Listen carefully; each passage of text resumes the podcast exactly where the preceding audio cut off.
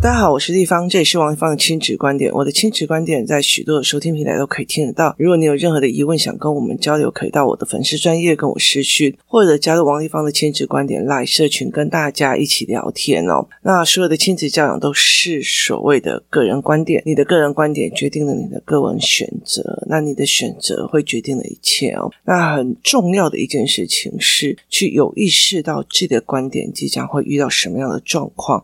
而不是用感官来决定的哦。那我们呃，提前上一个议题哦，上一个议题就是我的女儿问我为什么我会花了钱去做所谓的上了所谓的 MJ 的课啊，或者是说呃，会去花很多的钱上一些。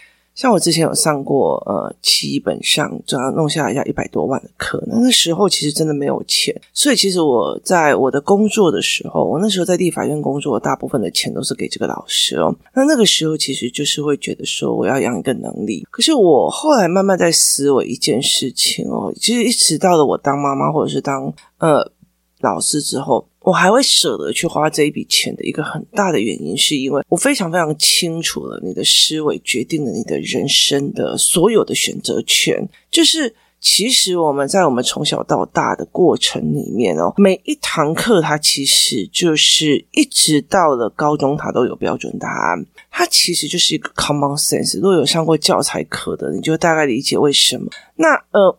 一直到了很后面哦，其实你已经很习惯了，这十几二十年，他其实都是被这样子的教育在做着。那后来到最后，其实呃，你怎么去学一个新东西，去做一个新的思维哦？我真的觉得是看个人，或者是看你的家庭因素。那后来其实我那个时候应该是只是觉得说，哎，我之后会用到，因为我的体质比较特别，所以我体质比较特别的时候，我必须要有一些理论，或者是有人带着我。我去看，要不然我容易走火入魔。所以后来我就愿意花这笔钱去找这个老师去做这件事情哦。那这十几二十年来，我觉得这笔钱一直影响我非常非常重，因为我觉得在很多的思维模式里面，它影响我蛮多的。但是它有没有给我很大的限制？其实也是有。那后来其实呃，像我就在讲说，我怎么去筹备，例如说教材课程或者是学生课程哦。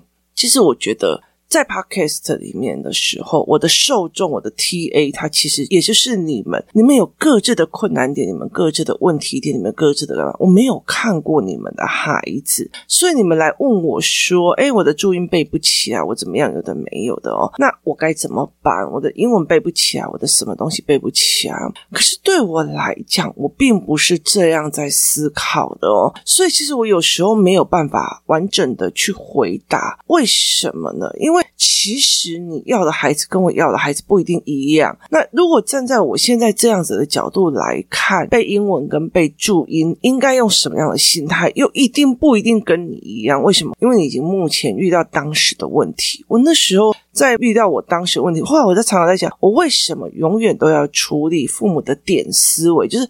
在这个时候，我刚好遇到这件事情，你可不可以帮我过那个关？可是问题是，过那个关的后遗症是什么？然后大家都不会清楚。所以我女儿后来在问我说：“那我怎么去规划课程呢？而不是所谓的 podcast 的？”那我就会跟她讲说：“我会想要让他们的呃父母自己真的懂。”盘面，然后去看，例如说呢，他懂得自己看教案教材的背后目的，他懂得看呃政治的背后目的，他懂得看很多的背后目的，那他再去挑出他自己要的，这是一个思维模式，它并不是一个所谓的该怎么做。所以其实我觉得非常有趣的一个点在于是什么？以前我在中部的时候，其实中部其实是没有多少人愿意花钱去学这个东西，所以当时花钱或者是认师傅的时候，他都跟你讲，来，今天这个东西不行哦。例如说，呃，左青龙右白虎，你问他为什么左青龙，怎么为什么右白虎，他说不出所以然。反正老祖宗就这样说的，你你你去照做。那对我来讲，我非常讨厌照做。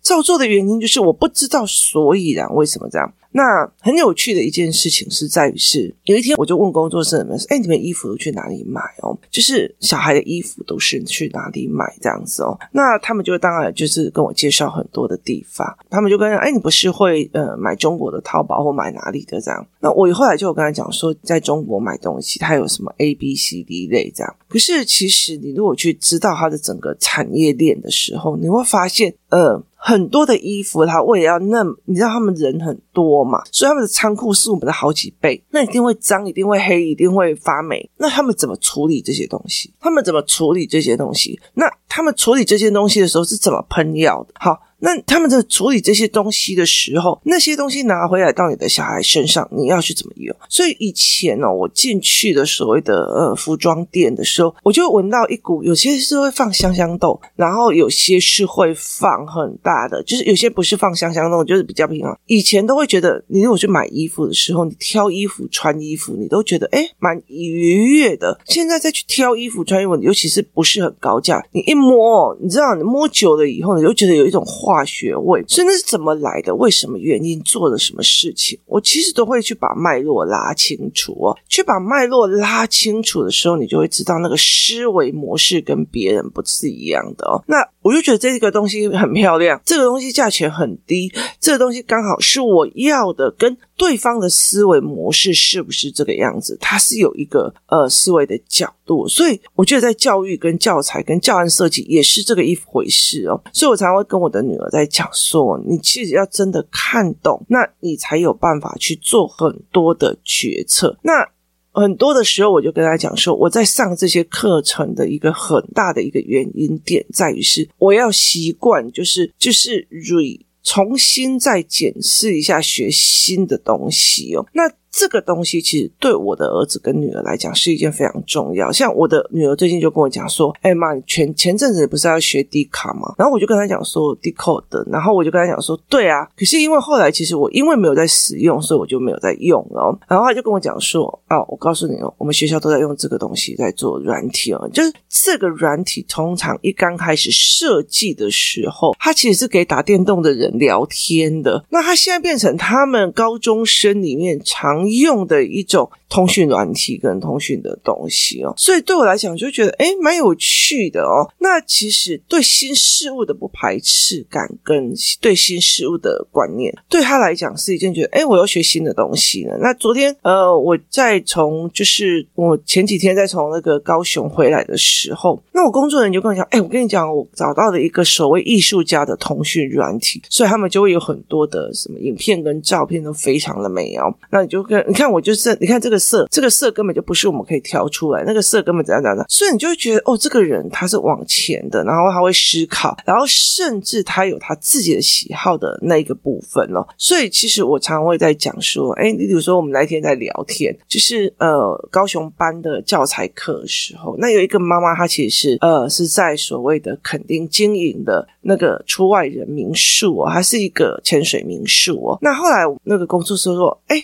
我想要去看他的照片，那我就发了他的 IG 给他。他说：“哦，我喜欢，可以可以介绍给我。”我说：“为什么？”他就说：“因为我很喜欢他的配色跟他们在拍照的那个模式哦。”那有些人跟我讲，他喜欢潜水民宿这样子的一概念哦。那所以其实每一个人，你可以去看他抉择的。例如说，我想要这个东西是地方说：“哎，我认识你哦。”啊，有些人就觉得：“哦，我下一次去民宿的时候会找他。”那有些人就：“哇，拍照拍的那个颜色的色调的那个调整哦，可以训练我的美感。就后来那天我们在在高铁的时候，我这个工作人员就跟我讲说：“你不觉得那种看这些人的那种所谓的摄影作品看久了以后，你就会得到自己的归纳思维，然后就养成你自己下一次可以用这样子的素材的那个思维嘛？”然后我就看着他，我就说：“基本上在教养政治与思考的这个部分，我是可以随便就看什么 YouTuber 干嘛有的没有，我就可以去。” Catch 到这些东西，可是你的思维模式是美工人的思维模式，所以你就觉得哦，我要看这个颜色干嘛？我就可以 catch 到这个东西。所以其实思维模式在这有时候不一样的哦。那。在整个我在做那个呃教案跟教材的模式的时候，它其实跟所谓的 podcast 或者是一般的呃在社群上的是不一样。社群上有些人在问你一个问题哦，其实他并不是脉络的在回答。例如说，我的小孩，我觉得老师怎么样对他不公平。可是问题是，别人给你的建议是一个全盘性的建议，还是脉络性的建议哦？那如果你觉得全世界的人都在对不起我儿子，我儿子也觉得谁都在对不起他。在刁难他，那这件事情又得到了所谓的奖励，那是不是接下来这个孩子就会有所谓的，反正全世界都在刁难我、为难我的这个心态呢？所以在很多的概念里面，是不是全盘性的思维，跟你只断一点的是思维是一样的哦？所以其实我常常在所谓的教案教材课或者是父母班的时候，因为你们付大量的，就是算对你们来讲相对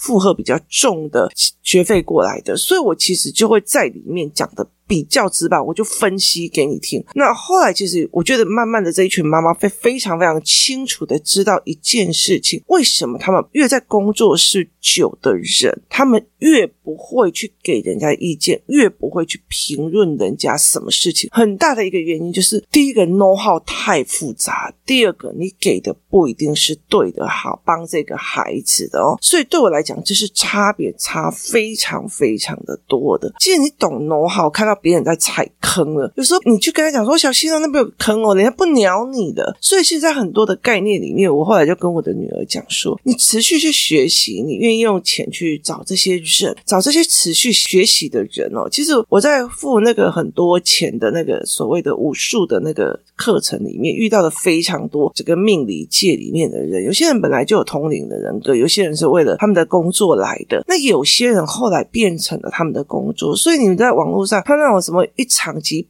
几万块的那种什么什么风水老师，搞不好就是我学弟妹妹。那其实对我来讲，我就觉得那是一个思维模式，那是一个大家都会觉得用这种东西，他会跟我讲：“哎，地方，我告诉你哦，我那个时候去用这个东西，然后我去看到哪这种案子，然后他们到最后的人生是怎么走。”所以在这整个概念里面，我们会去看呃大家思维模式。可是如果在以数字力这一块的来讲的话，我们就会觉得说，那老师为什么会做这样的决策？老师为什么会做那样的决？决策跟他所学是不是一样？所以在这整个概念里面，我们都在讲别人的思考而决定的决策哦。那了解一件事情哦，就是。真的是老板的人，他很清楚的一件事情，他的一个选择决策了好几个家庭的生活。例如说，我现在如果要把东西收掉了，那我是不是所有手下的公司的人都要换呢？所以，其实我们在很多的决策过程里面会知道，思考决定了选择，选择决定了命运跟行为模式哦。所以，其实我们在带孩子的时候，我们会重思考而错与对错，就是。你要了解一件事情，以加油站来讲好了哈，就是呃，今天在加油站的那个老板，第一件事情，我钱进来了以后，我要不要有个准备金去做另外一个投资？另外一件事情是我这个这个利润里面，就是好包含五年后我的油槽要重新。更新清晰的一个思维模式，所以我要必须留下一个准备金。第三个是我的进出货是不是要俩等波 day？我要不要看得懂期货？第三个我的管理运作模式，所以这所有东西都是思维选择跟做法，甚至没有人会愿意跟你讲。我今天如果是一个经营了十家店的一个很成功的人，那我为什么要去教你一个要进来入手的人呢？没有那个必要嘛，哦，所以是这个东西就是真的是千金难买早知道，很多人就一直在那边跌倒这样子，好。那是不是都是在下选择、下决策、下思维？如果这个人他呃，因为我好给你好大喜功，所有的东西就一直在那边做扩张，然后钱进来了就花出去，钱进来就花出去。到了五年以后，油槽破裂了，然后环保局来了，然后接下来他没有办法去经营了，后来就是整个地方就烂掉了。那你也一定是失败下场哦。所以，其实真的在做决策的那一个人是非常非常理解思维。决策，或者是偷听别人在讲什么，或者是花钱去学说，哎，你帮我弄一套系统或干嘛的没有？那是很重要的一个概念。那可是如果你永远都在下面当一个洗车工，哦，今天有车来洗，没车来不洗，哦，还好哦，今天都没有车，哦，我今天都不用洗，好，所以这整个思维态度，它有完全的是盘面的思维的这样子的思维在看嘛？那。当你下的决策越重要，当你下的选择越重要，那负担的更多钱的时候，你就会理解你每一笔钱去买一笔想法是多么重要的一个思维。这是我昨天在跟我女儿聊的一件事情哦，就是如果我今天，我今天，例如说，哎，我做生意，我做得很好哦，那我其实我在那个 MJ 那边遇到一个呃，在做那种所谓的买卖那种儿童用品的，那他就夫妻两个做的非常非常辛苦，然后就是进货出货，进货出货，进货出货，然后每天可以做到，就是一个月可以做到上亿的营业额哦。可是问题是，他看不懂财报。他看不懂财报，所以呢，他真的不知道他自己是在忙真的还是忙假的。其实我告诉你，我就是在那个课程里面，我发现我在忙假的，我的所有的利润都被别人拿走了，我的钱都被别人拿走了。我只是因为有现金流进来而误认为我有在赚钱，所以后来在那整个过程里面，我就卡掉了所有就是误导我这样子的经营模式的人哦。所以在这整个思维。观念里面，我觉得那是一个非常有趣的思维模式。你何必去做这件事情呢？就是你何必去做这件事情？那他帮你卡住的是重不重要？所以有一次我在讲一件事情，我就在讲另外一个人这样子。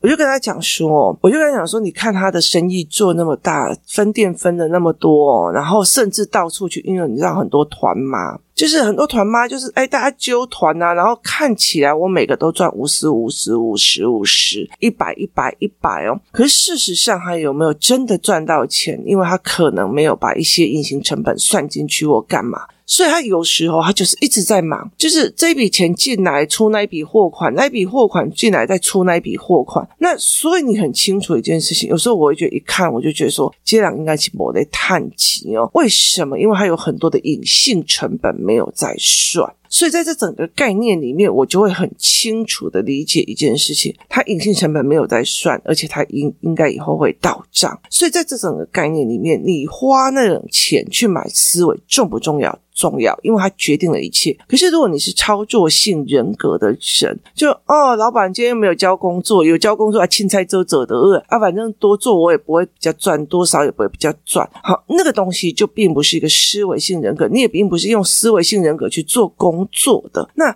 基本上他就会觉得说，王丽芳，你就教我一下怎么就好了啊？你就回答我一下你就好了，你怎么那么你怎么那样子？你挺有意思吗？可是对我来讲，我会觉得。对，我教你这个，那我会不会影响到小孩的短期目标？例如说，我教你的孩子做这件事情，短期的目标，你的小孩马上记住注音符号了。可是长期来讲是对他有害的。可是我跟你讲，你不一定听得进去。啊，那么小气，讲一下你是会死哦。对有些人来讲，会觉得你就告诉我这个机器怎么操作就好了，反正我就照着这样一直操作就好了。可是。对我们来讲，整个机器的逻辑思维，这个机器对我来讲是会不会说我短期有一个营销售量，或者是我短期会做好，可是后来我必须要负担更多的钱。例如说，好了，同样一个机器设备，好，这个必须要五个人来做，但是它只要五十万，那五个人来操作这个机器，跟我花两百万，然后我去找一个全自动的机器，不需要人工，我只要按下去就可以了。你觉得我会选五十？十万的还是要我要付两百万的？我告诉你，我会付两百万的。为什么？因为你要算那些五个人的薪资成本跟鲁小，还有他给你的困扰跟麻烦，还有每送一个白做代机那种困扰。那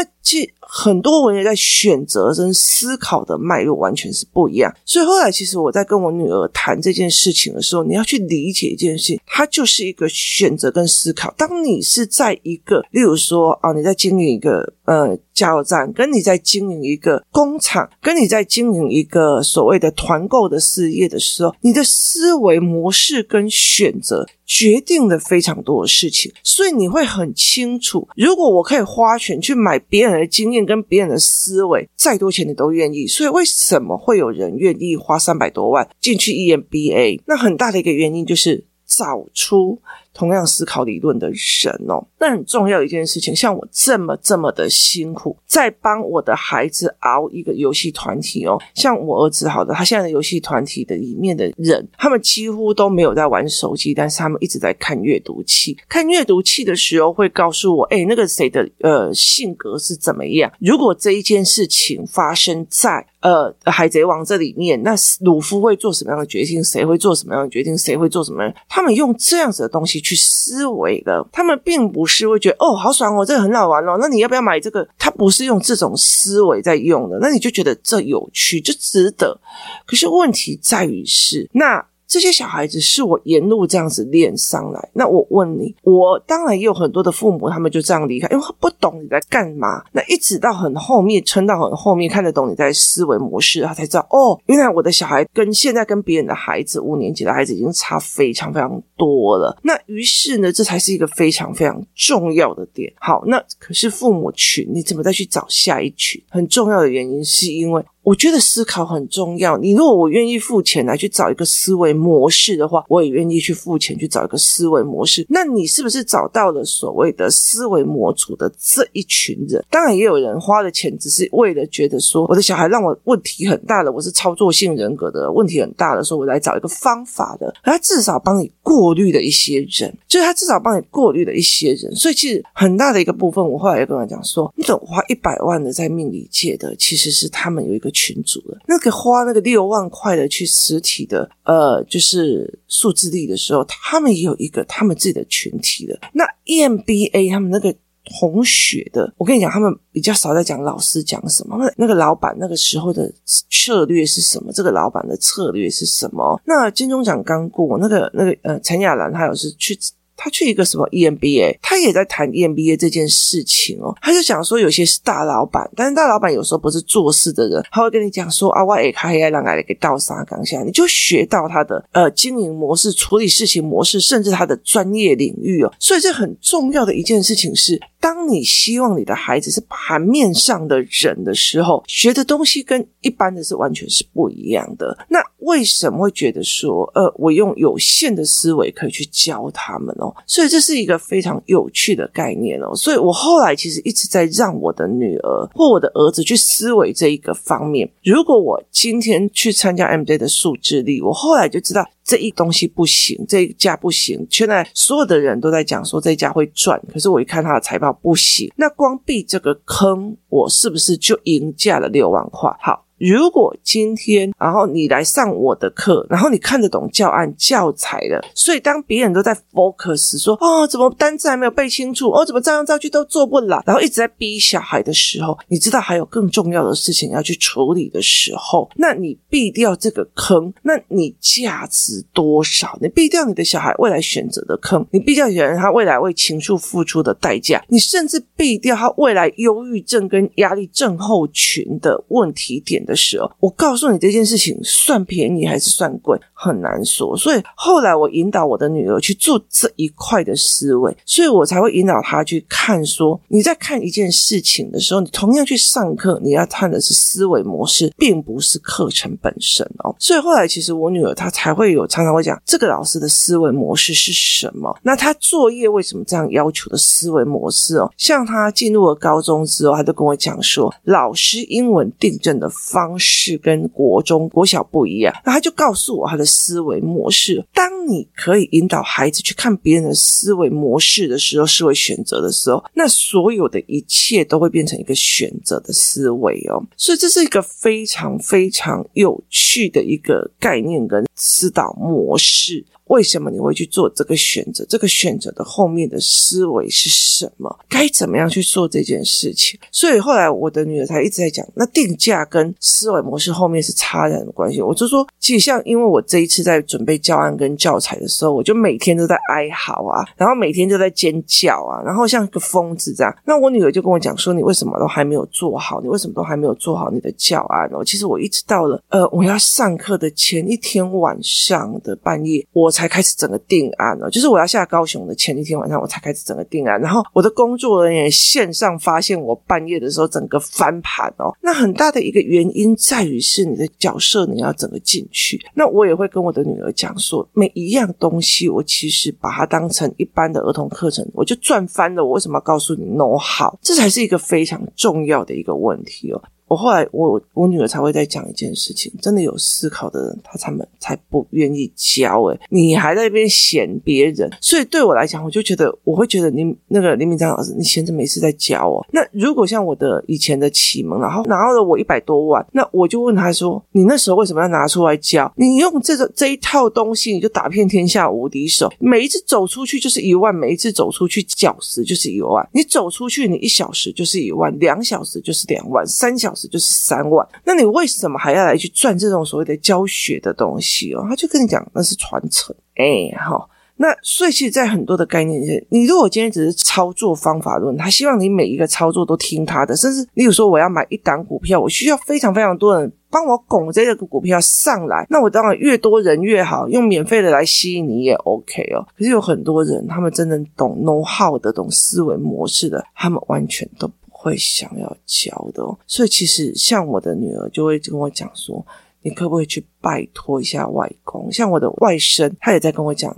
阿姨，你可不可以帮我拜托一下外公？我现在大学考得这么好，他可以教我一下吗？你知道，那我 calling 啊，我自己都还没有学好，你听有意思吗？我又跟他们讲说，你们把台语学好，阿公讲的知识点都在台语，所以台语学好是决定了很大一部分。所以他们两个现在开始很认真的听我在讲台语。很大的概念是因为，为什么别人要教你？思考模式的人跟操作性的人。是完全不一样的。下一堂课我们再来聊聊为什么会有这样差别。今天谢谢大家收听，我们明天见。